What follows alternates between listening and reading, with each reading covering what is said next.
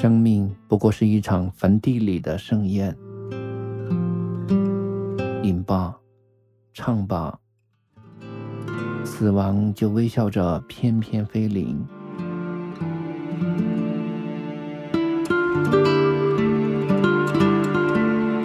当青春的容颜在镜中老去，还有谁会想起那些最初的温柔和疼痛？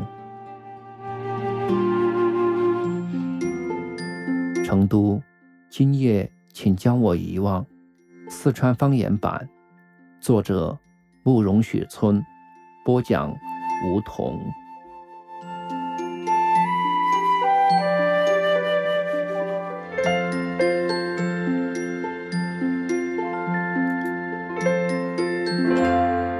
第二十六集。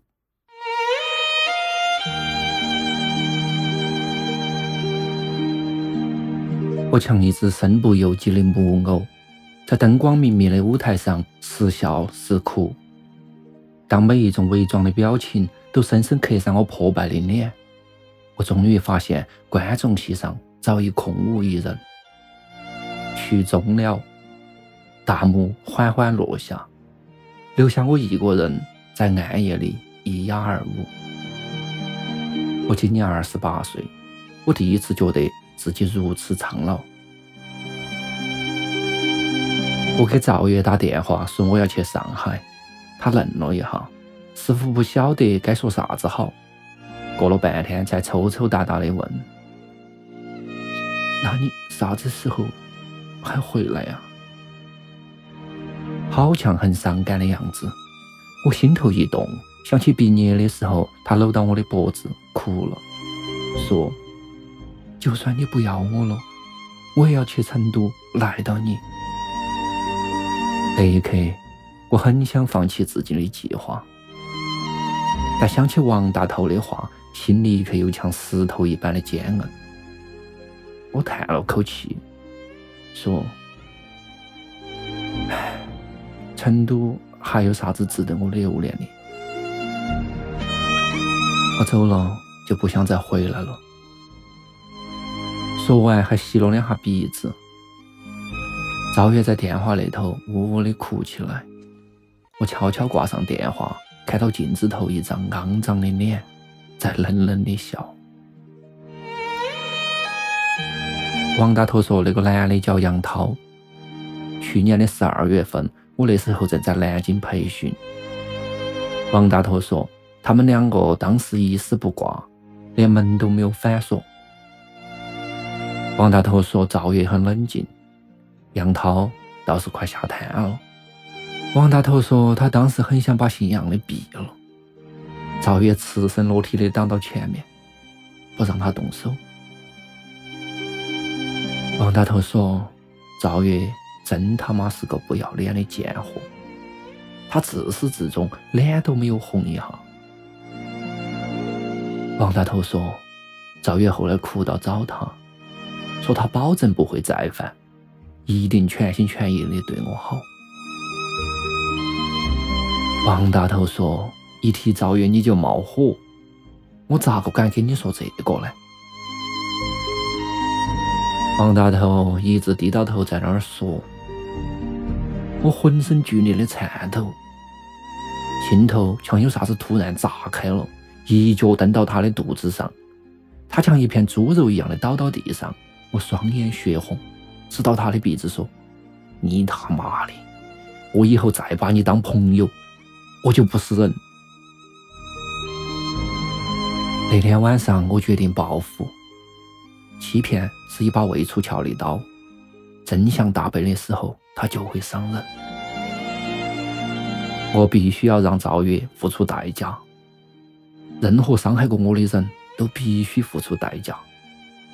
要不然，我泪流满面，想起李良的话：“我活到还有啥子意思？”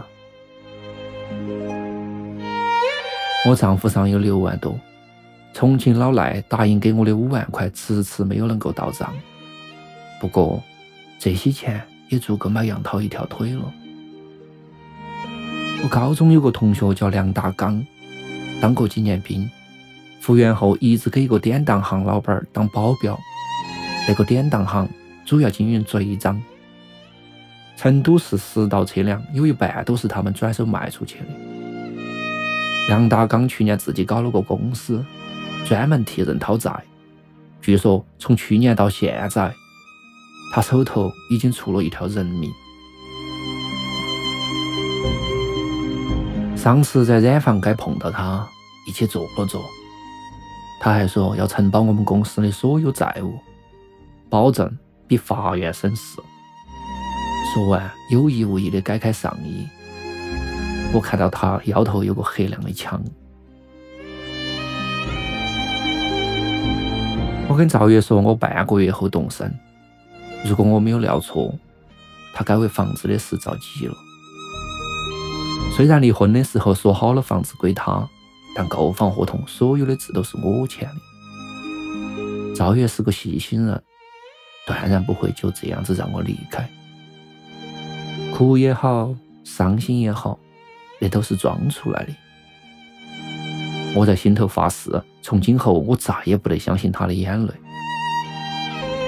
我估计他现在一定怕我反悔，在房子的问题上搞啥子手脚。我们结婚的时候为财产公证的事还吵了一架。那天上午本来好好的，到金牛妇幼保健院做完体检出来，赵月一脸羞红，说大夫捅咕他半天，尿都快出来了。我听了哈哈大笑，他有点不好意思。我安慰他说：“这是幸福的必经历程，人家也是怕我们生产中出现故障嘛。”然后医生说法。说，我就不介意在医生面前展览我的泌尿系统。他捶我一拳，说我越来越流氓了。在婚姻培训的课堂上，我小声的跟他商量，我们也去做个婚前财产公证，好不好？他立刻阴了脸，指责我居心不良，还没结婚就想到要甩老婆。我说你太老土了，这跟离不离婚有啥子关系？新人应该有点新思想嘛！赵月一下子就发作起来，不顾在场的几十双眼睛盯到，站起来拂袖而去。临走的时候，还扔下一句带哭腔的话：“我就是老土，咋个了？哪个愿意给你公证？你找哪个去？”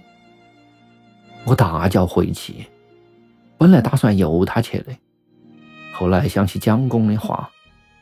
以大局为重，以大局为重，就强迫自己的脚追了出去，赔了半天不是，他还气鼓鼓的，害得我只好背书：三轮车前垃圾堆里，成都烂人把老二看了马定被骗，难解他心中气。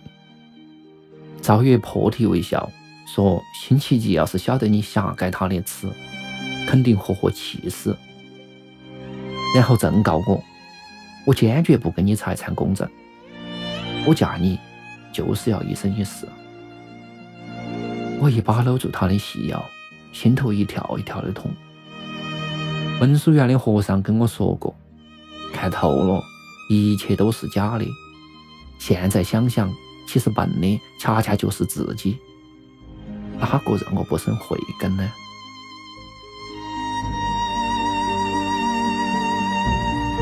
这次是赵月先约的我，我下班后开车接了他，直奔阳西县的丁香火锅。五个月前，赵月约我，我没有来。五个月后，一切都已经万劫不复。我心头有点伤感，问赵月：如果那天我没有拒绝你，你说我们还会不会走到今天？赵月看了我一眼，低下头说：“你现在才说这个，不觉得太晚了吗？”然后小嘴一瘪，又要掉眼泪。饭桌上的说辞都是准备好的，不晓得在心头排演了好多遍了。赵月听不得别个伤感，看《泰坦尼克》的时候，别个还没得啥子反应呢。他就已经哭得快断气了。这也是我今晚的主攻方向，咋个煽情咋个来。我喝了一口啤酒，温柔地注视到他，心却在慢慢的变冷、变硬，坚如铁石。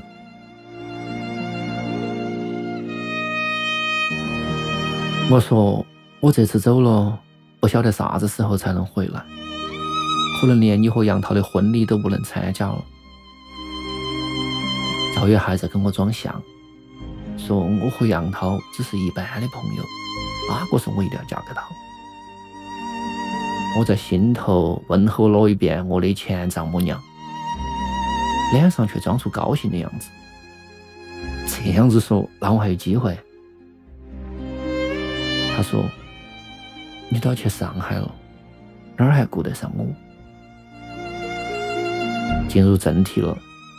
我酝酿了半天感情，悲伤的看到他，说：“我一生都会等你，不管在哪儿，不管你有没有结婚，我会一直等你，我会用一生来改正一个错误。”语调庄重肃穆，像追悼会发言人。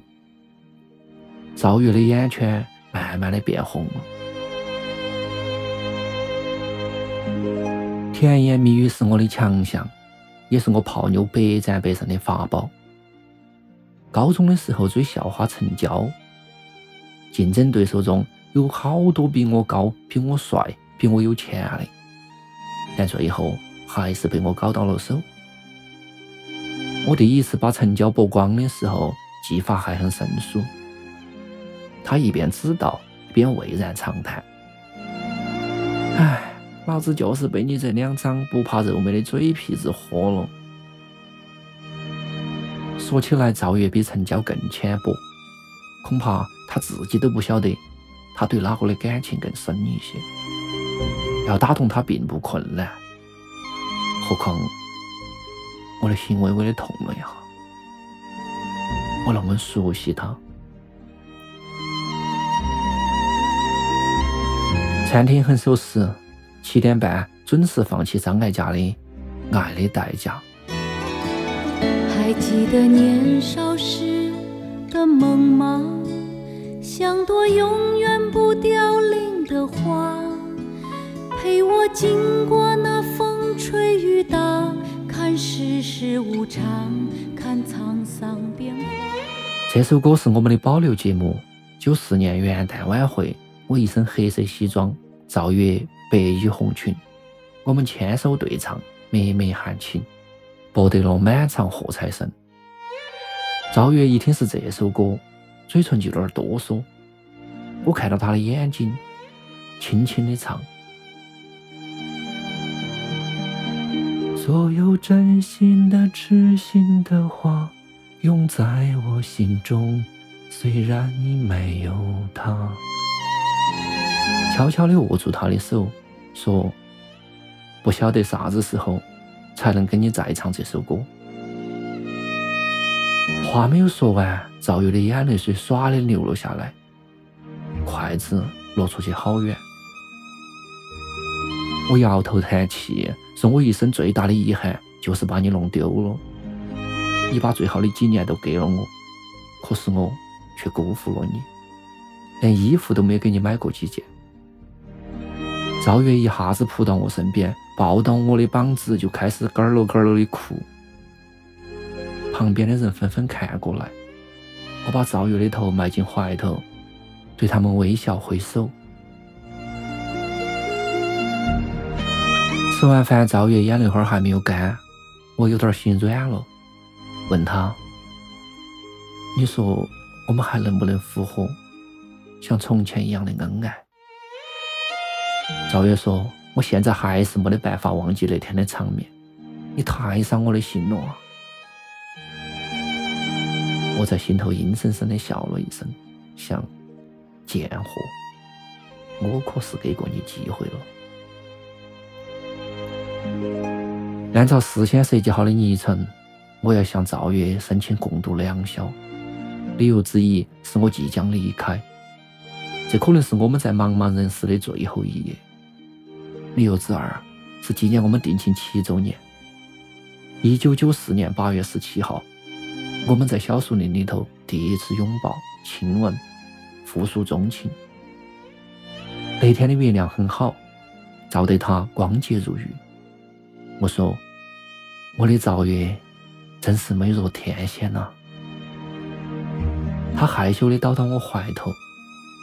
每年的这一天，我们都会在月亮下搞个庆典。赵月说：“他比结婚纪念日更重要，因为结婚只是个形式，而我们的爱情不仅仅是形式。”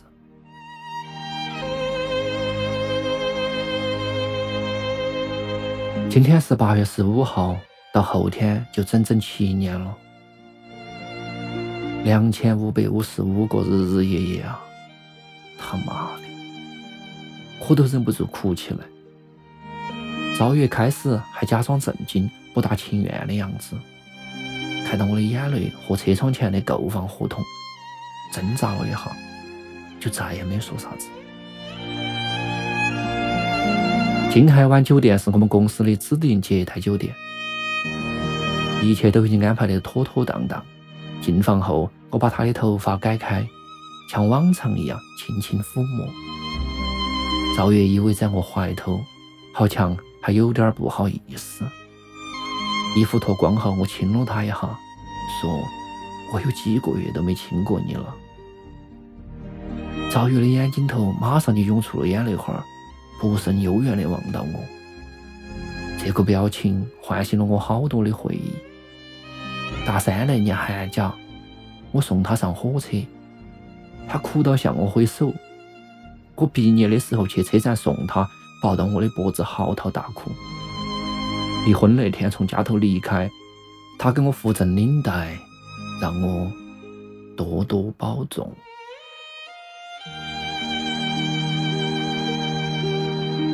我突然想放弃了，心头有个声音一直在反复的说：“哪个都会犯错，原谅他吗？”我仰面向天，用力的眨巴眼睛，把眼泪花深深的憋回去，然后一本正经的问他：“你能跟我说你跟杨涛的事情不？”他翻过身去，说：“你再说这个，我就回去了。”我们真的是清清白白，啥子事都没得。你以为每个人都像你呀？我身上起了一层鸡皮疙瘩，像被泼了一头冰水，两眼死死地盯到他的身体。过了半天，我长出一口气，说：“是我不对，我不该在这种时候说这个。”然后一把把他拖了回来。还记得年少时的梦吗？像朵永远不凋零的花，陪我经过吹雨打，看世事无常，看沧桑变化。那些为爱所付出的代价，是永远都难忘的啊！所有真心的、痴心的话，永。在我心中，虽然已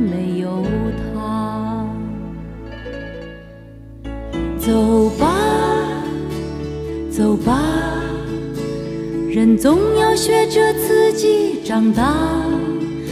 走吧，走吧，人生难免经历苦痛挣扎。外面传来敲门声，赵月警觉地推了我一把。说外头有人，我拍拍他的脸，说没得事，怕啥子？有我在。他不放心，说你还是去看看嘛，我们现在又不是夫妻了。我笑道说好嘛好嘛，我一切都听你的。赵爷妩媚的笑了笑，我对他飞了个媚眼儿，提起裤子走过去，把门打开，看到杨涛穿一件红色 T 恤衫。气喘吁吁的站到门口，我笑道拍了拍他的肩膀，一边捆皮带一边说：“哼，进去嘛，你女朋友正光着屁股等你。”